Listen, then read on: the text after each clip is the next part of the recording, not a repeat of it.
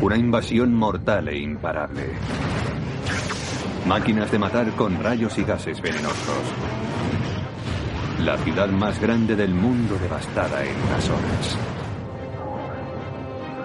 Esa fue la pesadilla que H.G. Wells describió hace más de 100 años. Pero su historia era más terrorífica todavía, ya que los invasores eran criaturas de Marte que se alimentaban de sangre humana.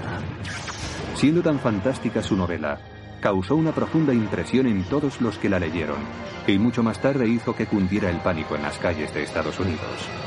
¿Por qué sigue aterrorizándonos esta historia?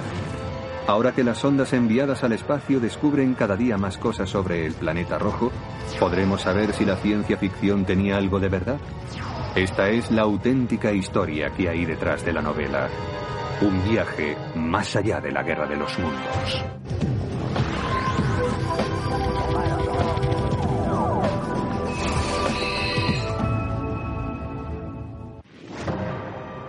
Más allá de la guerra de los mundos. ¿Cómo podría describirlo?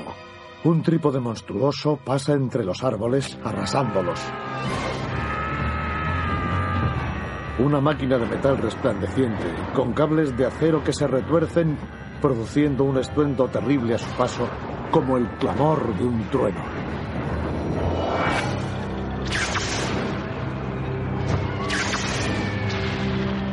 El ataque proveniente de Marte comenzó con una novela escrita por el joven autor británico H.G. Wells. Fue publicada por entregas en una revista en el año 1897. Desde la primera entrega, La Guerra de los Mundos acaparó el interés del público. La Guerra de los Mundos causó un gran impacto.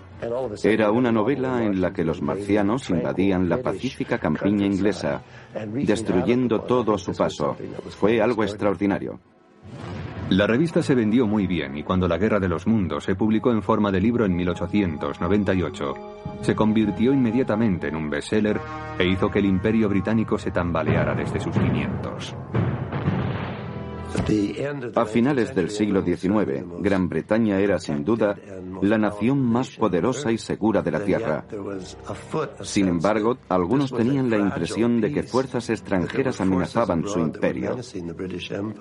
Un enemigo desconocido podría lanzar bombardeos aéreos sobre Inglaterra, que ya no era, por tanto, una isla invulnerable. Wells fue un paso más adelante asociando la guerra de los mundos con un ataque marciano. La idea de un ataque marciano sobre la Inglaterra victoriana no solo fue un buen argumento, sino que les pareció plausible a los lectores. Wells expresó con palabras los miles de años de curiosidad y temor inspirados por el planeta vecino.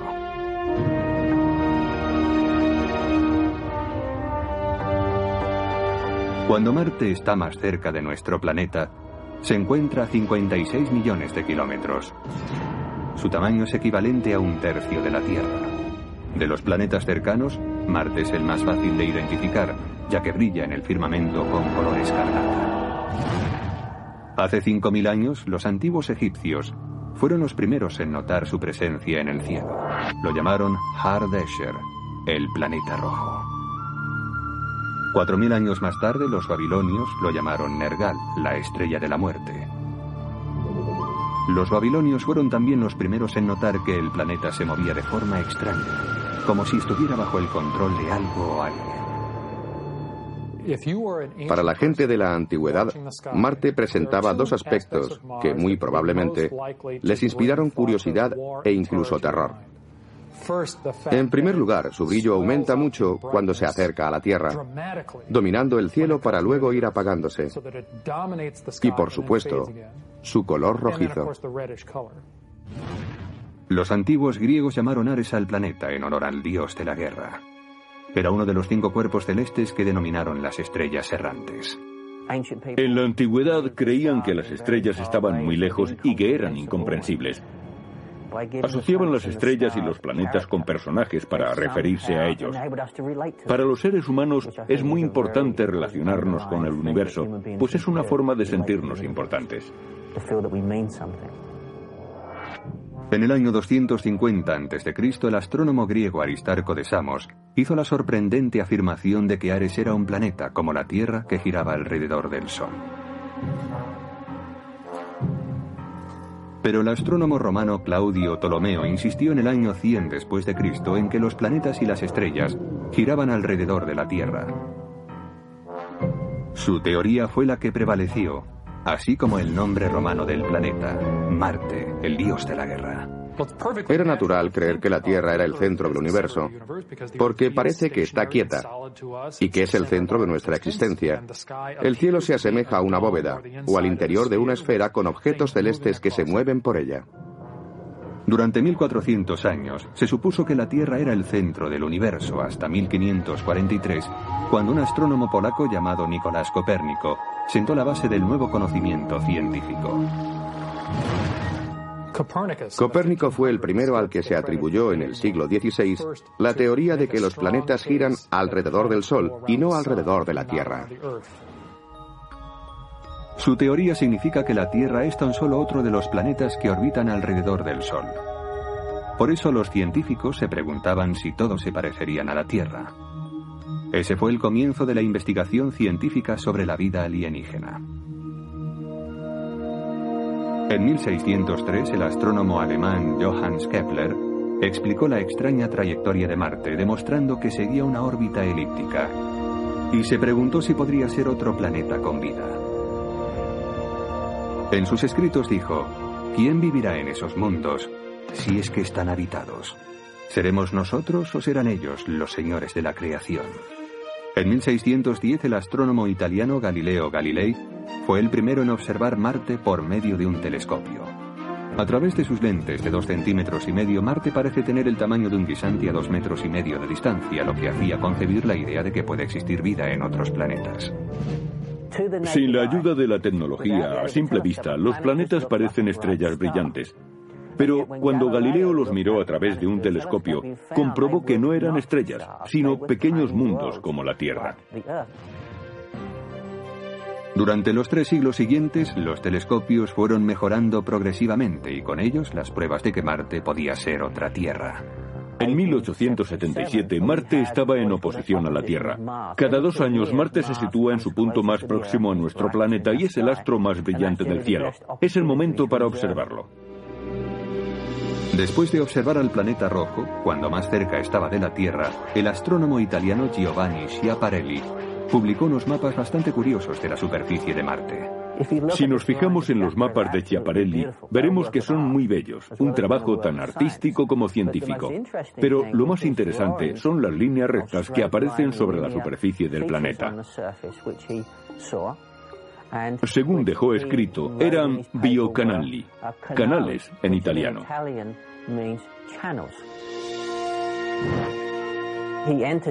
Y sugirió la posibilidad de que fueran artificiales, aunque estaba abierto a otras interpretaciones.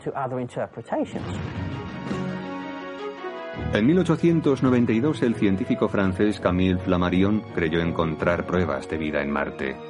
Descubrió lo que denominó un oscurecimiento durante la primavera marciana. Aparecían manchas oscuras que se extendían desde los polos hasta el Ecuador y que al final del verano marciano retrocedían. Flammarion expuso la teoría de que este oscurecimiento podría ser debido a cambios estacionales de la vegetación. Conforme se fueron haciendo más sólidas las pruebas científicas, comenzaron a surgir teorías disparatadas sobre la vida inteligente en Marte y cautivaron al público. Al mismo tiempo, los escritores concibieron el viaje espacial e incluyeron a Marte en un nuevo género literario que se conoció como ciencia ficción. Se considera que H.G. Wells y Julio Verne son los padres de la ciencia ficción y que entre los dos concibieron algunas de las ideas básicas del género, como las máquinas del tiempo y las invasiones de la Tierra, ideas que han sido muy utilizadas posteriormente. Julio Verne, por ejemplo, imaginó una tecnología innovadora con submarinos y naves volantes. Sus sueños inspiraron una de las primeras películas del mundo, de la Tierra a la Luna, de George Merz. La película de 1902 imaginaba una especie lunar de insectos, de tamaño humano, que gobernaban un mundo desolado y frío.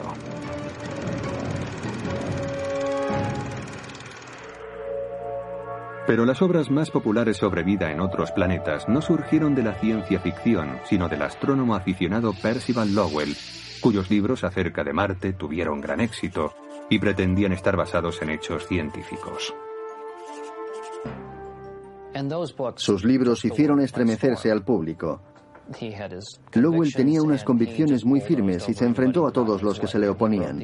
Escribió libros sobre Marte y sobre la vida en aquel planeta que llegaron a ser muy populares.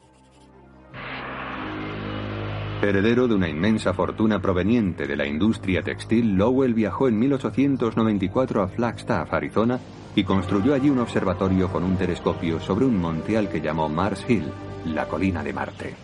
Después de un año de observaciones, Lowell expuso la teoría de que vida inteligente había construido redes de distribución de agua por toda la superficie marciana. Los llamó canales y parecían ser unas líneas muy rectas. Lowell creyó que la única explicación posible era la existencia de vida inteligente. Seres desconocidos habrían excavado canales para llevar agua hasta las regiones habitadas de un planeta desértico. El planeta agonizaba, el agua y los recursos escaseaban, sus ciudades estaban despoblando y no podrían sobrevivir durante mucho tiempo. Lowell imaginó una sociedad marciana moribunda. Pero muchos científicos se burlaron de las observaciones de Lowell y le acusaron de haberse inventado todo aquello, pues nadie fue capaz de ver los famosos canales. La mayor parte de la comunidad científica no estaba convencida, pero por supuesto al público le encantaba aquello de los marcianos. Sin embargo, cerca de un año después de la publicación del primer libro de Lowell sobre Marte, un joven escritor de Londres escribió también al respecto. H.G. Wells había prestado gran atención a las teorías de Lowell sobre una civilización marciana y especuló sobre sus diabólicas intenciones en una invención literaria. Nadie creería en los últimos años del siglo XIX que nuestro mundo estaba siendo vigilado estrecha y atentamente por inteligencias superiores a la del hombre. Miraban hacia la Tierra con ojos envidiosos, diseñando lenta y eficazmente planes contra nosotros.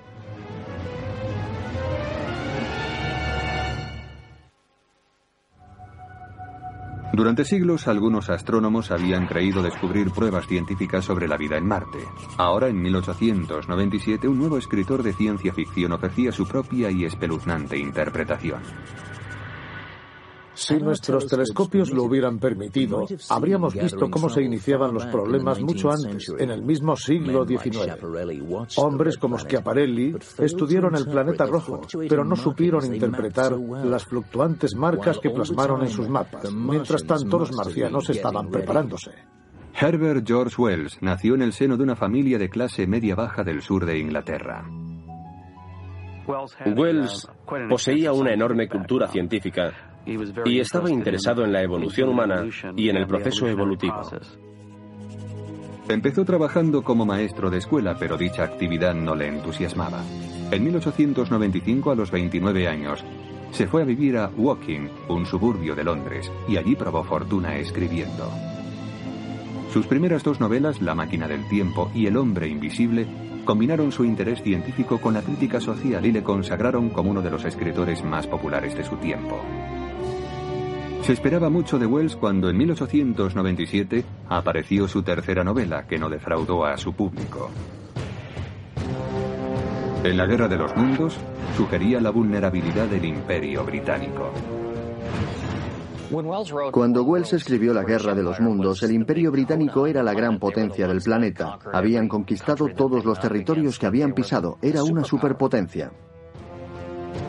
Wells dio un aviso al arrogante imperio. La guerra de los mundos es una alegoría y en ella los marcianos utilizan con malas intenciones su tecnología. Son superiores militarmente pero lo emplean mal, por eso acaban derrumbándose. Lo que quiere decir que a nosotros nos puede ocurrir lo mismo. Wells trata de enseñarnos a emplear nuestros recursos con responsabilidad. Esta fuerza superior llega de una manera espectacular. Cilindros huecos caen en un parque situado a unos minutos del apartamento de Wells. Los lectores fascinados se preguntaban cómo serían los marcianos, pero no eran como ellos imaginaban. La tapa del cilindro cayó sobre la grava produciendo un sonido metálico. Un cuerpo gris, redondo y grande, del tamaño de un oso, se elevó lenta y trabajosamente del cilindro.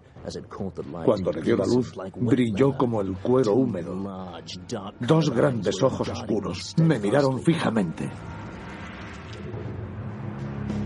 Wells describió a los marcianos como seres muy evolucionados que utilizaban una avanzada tecnología en su guerra contra la humanidad. Y lo que es peor, aquellas criaturas eran vampiros. ¿Sería alguna insinuación social por parte de Wells? Wells hizo algunas analogías en su libro sobre el trato que damos a ciertos animales por considerarlos inferiores, como hacían con nosotros los marcianos. Estos se alimentaban de sangre y aunque nosotros pensemos que unos seres inteligentes no harían tal cosa, si nos fijamos en nosotros mismos, comprobaremos que no somos tan distintos de esos alienígenas. La obra denota el interés por la teoría de la evolución. ¿Serían esas criaturas hombres de una futura generación?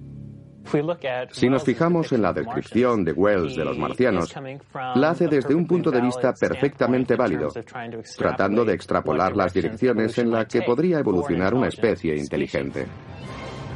Esta raza superior se desplazaba en máquinas de guerra gigantescas, provistas de armas terroríficas que atacaban a las multitudes.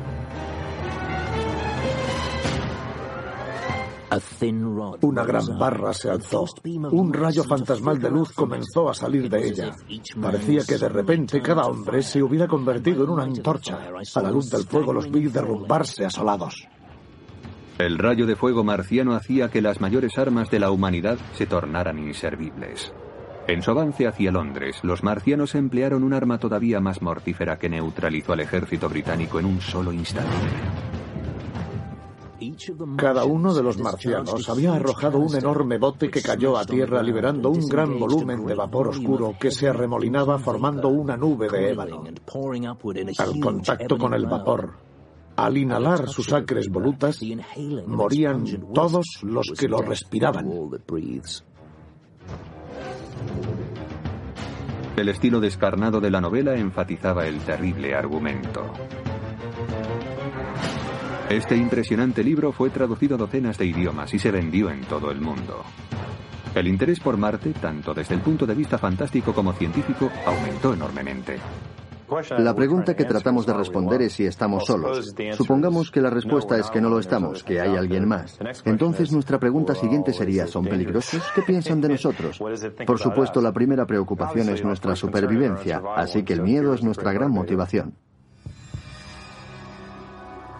En 1910 incluso el científico Thomas Edison especuló sobre cómo serían los marcianos. La visión de Edison sobre el planeta rojo se apartaba completamente de su pensamiento racional. Se distanció radicalmente de las nociones científicas contemporáneas de Marte y aportó una fantasía propia. En 1926, desde Rusia, provino una nueva versión del Planeta Rojo con la película Aelita, Reina de Marte, cuyo guion escribió un primo de León Tolstoy. De nuevo, Marte se convierte en una metáfora del mal, cuando los primeros cosmonautas terrestres llegan a un planeta donde su población vive bajo la opresión capitalista. Los viajeros terrestres, por supuesto rusos, llegan a Marte donde se ha iniciado la revolución y aprovechan la oportunidad para ayudar a los marcianos y mejorar su forma de vida. Inmediatamente introducen el comunismo y empiezan a formar otra Unión Soviética. No solo pretendía ser una película sobre la revolución, sino que pretendía ser amena.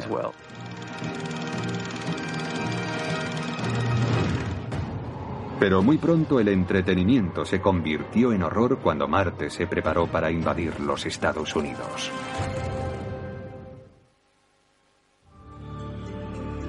En 1938 Marte invadió Nueva Jersey. El nuevo medio de la radio añadió una dimensión terrible a la guerra de los mundos. Víspera de Halloween, 8 de la tarde. El programa de Orson Welles, Mercury Theater, inicia su emisión.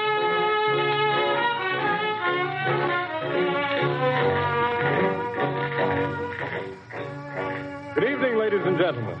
From the Meridian Room in the Park Plaza Hotel in New York City, we bring you the music of Raymond Raquello and his orchestra. With the touch of the Spanish, Raymond Raquello leads off with La Compancita. Ladies and gentlemen, we interrupt our program of dance music to bring you a special bulletin from the Intercontinental Radio News. At 20 minutes before 8 Central Time, Professor Farrell of the Mount Jennings Observatory, Chicago, Illinois, reports observing several explosions of incandescent gas occurring at regular intervals on the planet Mars. Al principio parecía una noticia que había interrumpido la emisión, pero las interrupciones continuas del programa hicieron crecer la incertidumbre. It is reported that a huge flaming object believed to be a meteorite, fell on a farm in the neighborhood of Grover's Mill, New Jersey, 22 miles from Trenton. We have dispatched a special mobile unit to the scene. In the meantime, we take you to the Hotel Martinet in Brooklyn, where Bobby Millett and his orchestra are offering a program of dance music. The original story took place in in England. La historia original transcurre en uh, Inglaterra y Orson la adaptó a los tiempos actuales y utilizó lugares, nombres de calles y regiones geográficas de Nueva Jersey para que le pareciera más real a la gente que escuchara el programa. Empecé a escuchar el programa y oí la música y una noticia que decía que estaban cayendo extraños cilindros en alguna ciudad de Nueva Jersey. Entonces empecé a escuchar con mucha atención. La idea de una emisión de noticias falsas era desconocida para los radioyentes de entonces y empezaron a alarmarse. La mayoría de ellos no había oído la introducción del programa avisando de que solo se trataba de una interpretación radiofónica. Cuando la Guerra de los Mundos empezó a ser emitida por la CBS, muchos estadounidenses estaban escuchando una actuación de Edgar Bergen y Charlie McCarthy en la emisora de la competencia, la NBC, pero cuando su programa terminó a las 8 y 12 minutos de la tarde, se estima que 6 millones de oyentes cambiaron a la CBS y lo que escucharon no les pareció precisamente una representación. Ladies and gentlemen, this is Carl Phillips again, out at the Wilmot Farm, Grover's Mill, New Jersey. Professor Pearson and myself made the 11 miles from Princeton in 10 minutes. Si no se había escuchado la primera parte de la Guerra de los Mundos, no se sabía lo que estaba ocurriendo. Por eso muchas personas se asustaron al oír aquello, ya que parecía que eran avances informativos reales.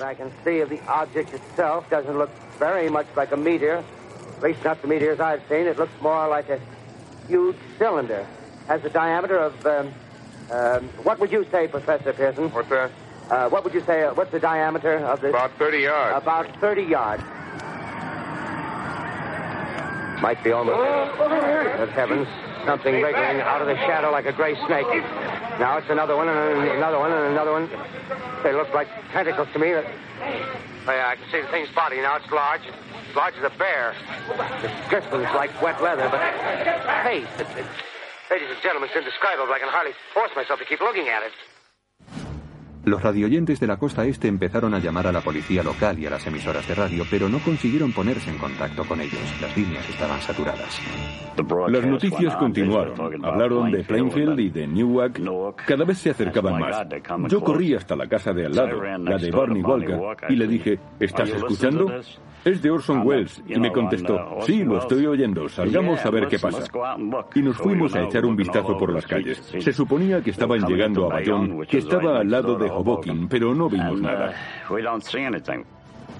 Las calles estaban oscuras y vacías, y eso no consoló a los aterrados radioyentes. El hecho de que no haya coches en las calles es un signo, en circunstancias normales, de que la noche está tranquila. Pero para los que tenían inclinación por la histeria, que no hubiera coches significaba que la gente había sufrido daños de alguna clase.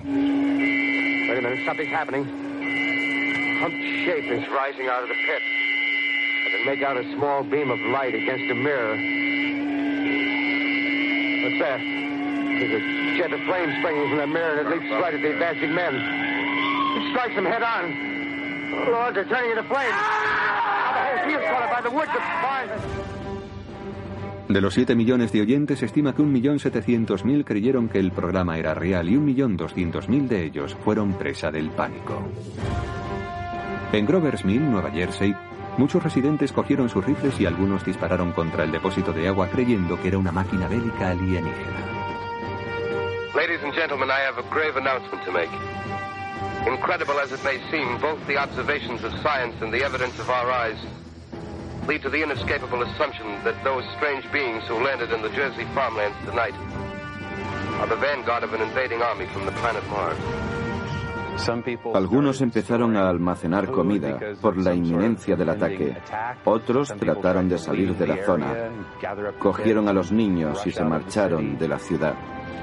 Otros estaban seguros de que se movilizaría el ejército y de que se detendría el ataque marciano. Confiábamos en que podríamos con ellos porque éramos americanos y habíamos ganado todas las guerras en las que habíamos intervenido. Los rumores iban en aumento. Muchos creyeron que la invasión no procedía del espacio, sino que era de los nazis. A bulletin is handed me. Martian cylinders are falling all over the country. One outside of Buffalo, one in Chicago, St. Louis. Finalmente, a las nueve de la noche, cesó el ataque. This is the end now. Smoke comes out, black smoke. People are trying to run away from it, but it's no use. They, they're falling like flies. Now the smoke's crossing 6th Avenue, 5th Avenue, a hundred yards away. It's, it's 50 feet. To X2L calling CQ. To X2L calling CQ New York. Isn't there anyone on the air? El extraño silencio fue seguido por una voz advirtiendo que el programa había sido una representación, pero era demasiado tarde. La emisión, que había durado más de una hora, había convencido a millones de radioyentes de que se acercaba el final. Las numerosas personas que esa noche salieron huyendo para escapar con vida pidieron al día siguiente la cabeza de Orson Welles. La emisión radiofónica de 1938 del clásico La Guerra de los Mundos de H.G. Wells hizo cundir el pánico en los Estados Unidos. Pero cuando los oyentes descubrieron que habían sufrido un engaño, exigieron con ira una investigación del Congreso que impidiera futuras emisiones falsas. Orson Welles fue acusado de propagar el pánico. Se le adjudicó toda la responsabilidad a Orson Welles por ser el locutor y el director del programa. Todo fue producto de su talento interpretativo, pero se trataba de una farsa. Nunca creyó que pudiera provocar tales efectos. Al día siguiente, Wells, arrepentido, se dirigió al público. Of course, we are deeply shocked and deeply regretful about the results of last night's broadcast. Came rather as a great surprise to us that a story, the fine H.G. Wells classic about a mythical invasion by monsters from the planet Mars should have had so profound an effect upon radio listeners. Recuerdo lo preocupado y pálido que estaba. Creo que estaba asustado. La Comisión Federal de Comunicaciones empezó a estudiar el caso, pero creo que a algunos miembros les preocupaba que se infringiera la libertad de expresión y se coartara la creatividad de la radio, así que no se hizo gran cosa. Aunque Orson Welles tuvo que pedir disculpas, consiguió hacerse famoso. Y cuando uno logra hacerse famoso, las disculpas se dicen con la boca pequeña. Creo que dijo que no volvería a hacerlo. Orson Welles no aclaró nunca cuando se lo preguntaban si aquello fue premeditado, solo sonreía. A pesar de las iras desatadas por la emisión de 1938, el 12 de febrero de 1949, otro programa radiofónico basado en la Guerra de los Mundos desató la alarma en Quito, Ecuador. Decenas de millares de personas aterrorizadas salieron a la calle para escapar de una invasión marciana. Cuando el público se dio cuenta de que todo era una farsa, se pusieron muy furiosos y asaltaron la emisora de radio y la quemaron hasta los cimientos. 15 empleados de la radio murieron en el incendio. En julio de 1947, unos periódicos informaron que en Roswell, Nuevo México, habían aparecido cuerpos alienígenas tras un accidente aéreo. El hecho desencadenó de nuevo una gran pasión por el tema. Please contact us. We are your friends. Los científicos insistieron en que la nave de Roswell era un globo meteorológico del gobierno. Pero eso no impidió la gran invasión de libros y películas sobre platillos volantes y alienígenas que desencadenó.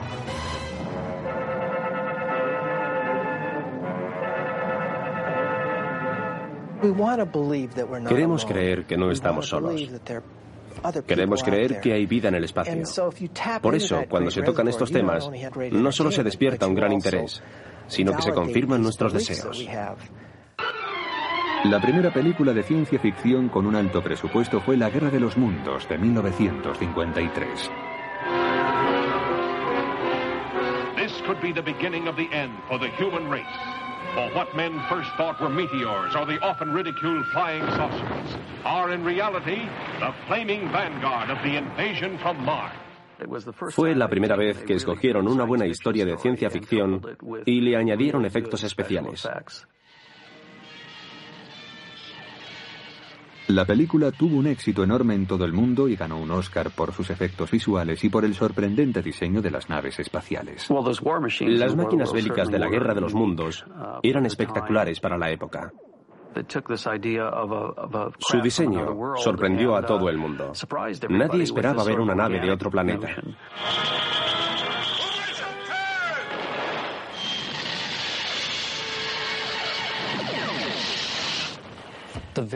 La primera película que vi fue La Guerra de los Mundos. No pude dormir hasta muy tarde y pasé mucho miedo. Estaba obsesionado con los marcianos y sus rayos mortíferos.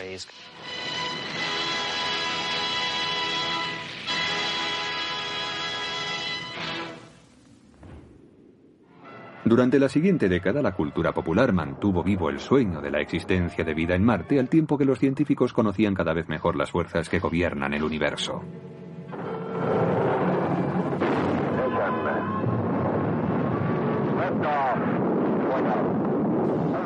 El 28 de noviembre de 1964, la NASA, que contaba entonces con seis años de historia, lanzó el Mariner 4 en un viaje de aproximación a Marte.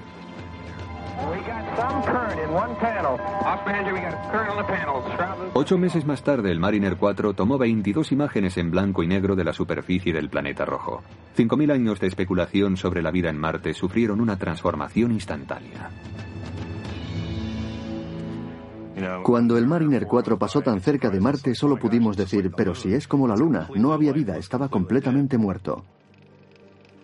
El Mariner 4 cambió completamente nuestras esperanzas. No había canales de agua, no existían civilizaciones ni hombrecillos verdes. La opinión pública presenció cómo se derrumbaba todo el imperio marciano. Fue un momento histórico.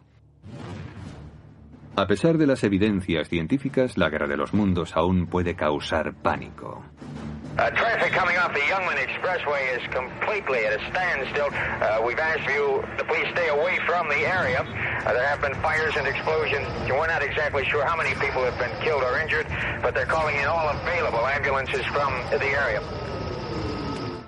La noche de Halloween de 1968, en el trigésimo aniversario de la emisión de Orson Welles, una emisora de Buffalo, Nueva York, emitió una versión modernizada del mítico programa Mercury Theater. Esta vez la invasión marciana ocurría en la frontera entre Estados Unidos y Canadá.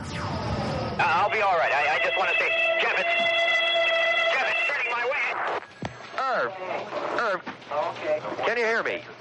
KK 393, KK 393 to KH 2586. Can you hear me? Irv, can you hear me? A pesar de que la emisión había sido insistentemente presentada 21 días antes, de acuerdo con la ley, como una adaptación radiofónica, la policía recibió más de 4.000 llamadas telefónicas por hora de radioyentes aterrorizados. Un año más tarde, en 1969, la NASA lanzó los Mariner 6 y 7. 200 fotografías más de Marte confirmaron que el planeta rojo no era un lugar donde ningún ser inteligente pudiera planear nuestra destrucción. La esperanza de encontrar una civilización en Marte se esfumó hasta 1976 cuando una sorprendente imagen de la NASA dejó perplejo al mundo. En la década de los 70 la exploración del planeta rojo fue un poco más allá y las fotos tomadas desde sus órbitas revelaron algo más que rocas y cráteres. A esta foto se la conoce sencillamente como la cara de Marte, un relieve de la región de Cidonia que parece que hubiera sido creado intencionadamente. lo que reanimó la pasión de miles de entusiastas. Puedo comprender dicha pasión, ya que de haber sido auténtico, aquel habría sido uno de los descubrimientos más fantásticos de todos los tiempos. Encontrar un monolito, una antigua estructura en Marte. La NASA insiste en que la cara es una formación geológica natural, un efecto de luces y sombras. Pero muchos, ávidos por creer en marcianos, opinaron que era una maniobra de ocultación de la NASA. Los científicos habrían sido los primeros en quedar fascinados si la cara de Marte fuera auténtica, pero las pruebas no lo confirmaron. Mucho más tarde, la nave Mars Global Surveyor sobrevoló el mismo lugar con cámaras de mayor resolución y enfocaron la formación muchas veces al día, comprobando que se trataba solamente de una colina. El hecho de que la falsa ilusión haya sobrevivido demuestra cómo Marte ha absorbido nuestra imaginación. Dos naves espaciales Viking, lanzadas en 1975, enviaron miles de fotos desde las órbitas marcianas. Los resultados fueron los mismos de antes. Marte es un desierto batido por las inclemencias del tiempo. Pero queda todavía un descubrimiento fascinante que realizar. Imágenes posteriores mostraron profundos canales que parecían haber sido excavados por el agua en un remoto pasado. En la Tierra hemos observado que siempre que encontramos agua y energía de alguna clase aparece vida. Por tanto, queremos comprobar si en Marte hubo agua líquida hace mucho tiempo. Con esa intención, el Viking terrestre hizo algo muy notable. Salió de su órbita y sin la ayuda de un moderno ordenador aterrizó en Marte.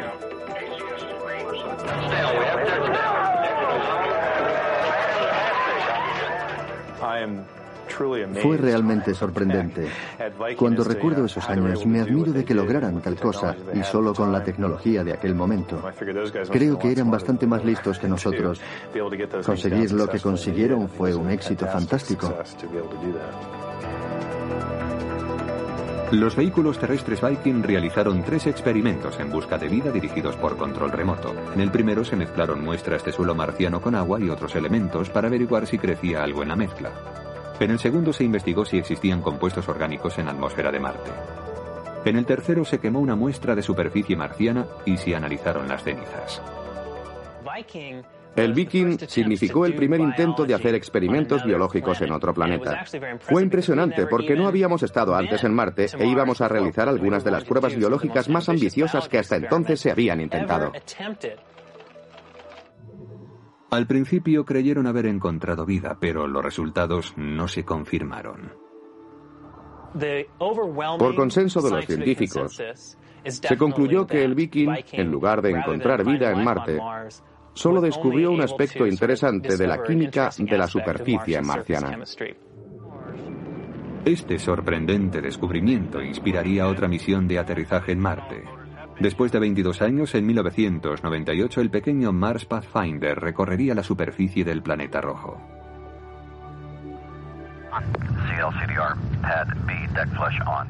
Con este éxito como respaldo, el 10 de junio de 2003, la NASA envió el primero de dos vehículos rover de la nueva Mars Exploration.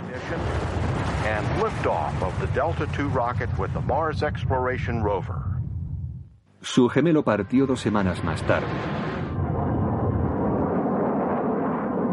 Y ambos realizaron un solitario viaje hacia Marte.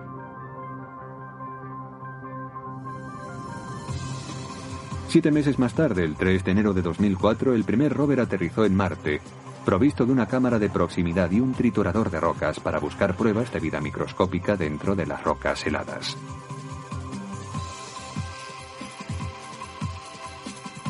Semanas más tarde fue seguido por el segundo rover, que obtuvo unos resultados similares y sorprendentes. En estas misiones la NASA trataba de encontrar agua y, si fuese posible, vida. Las siguientes misiones habrían podido conducir finalmente a una expedición tripulada a Marte, pero parecía muy improbable que en esas exploraciones se descubrieran criaturas de ciencia ficción. Resulta curioso que después de toda la exploración que hemos realizado en Marte, para muchas personas sigue siendo un planeta de fantasía. Esperan que aparezcan marcianos, que estén bajo tierra o que sus ciudades estén cubiertas por el polvo o algo así. Hace tanto tiempo que creemos que existe vida en este planeta que nos hace seguir buscando vecinos por el espacio. Marte está tan cerca. Si hubiera vida allí, las cosas serían mucho más divertidas, aunque solo fuera eso. A pesar de las pruebas científicas, la historia de una invasión alienígena pervive. En 2005, el éxito de una película de ciencia ficción de Steven Spielberg revivió el terror de la invasión. En la actualidad, se está produciendo en Gran Bretaña una película de animación por ordenador. La película es idea del músico y cineasta Jeff Wayne, cuya creatividad ha sido guiada por la famosa novela durante casi 30 años. En 1978, él y su padre compraron los derechos de la novela de H.G. Wells y crearon una versión musical. La obra estaba ambientada en la época de Orson Welles, pero la música se inspiró en el rock de la década de los 70. El famoso actor Richard Barton leía pasajes intensos de la novela. The Martians released their black smoke, but the ship sped on, cutting down one of the tripod figures. Instantly, the others raised their heat rays and melted the Thunder Child's valiant heart. When the smoke cleared, the Thunder Child had vanished forever, taking with her man's last hope of victory. The leaden sky was lit by green flashes, cylinder following cylinder, and no one and nothing was left now to fight them. The Earth belonged to the Martians. El disco fue un éxito en el Reino Unido y se vendieron 13 millones de copias en todo el mundo a lo largo de los siguientes 27 años. H.G. Wells fue un visionario. La Guerra de los Mundos atrajo siempre mi atención. Como escribió su obra por episodios, me resultó fácil extraer situaciones particulares de ella y componer una secuencia. He seguido los capítulos exactamente como los creó Wells.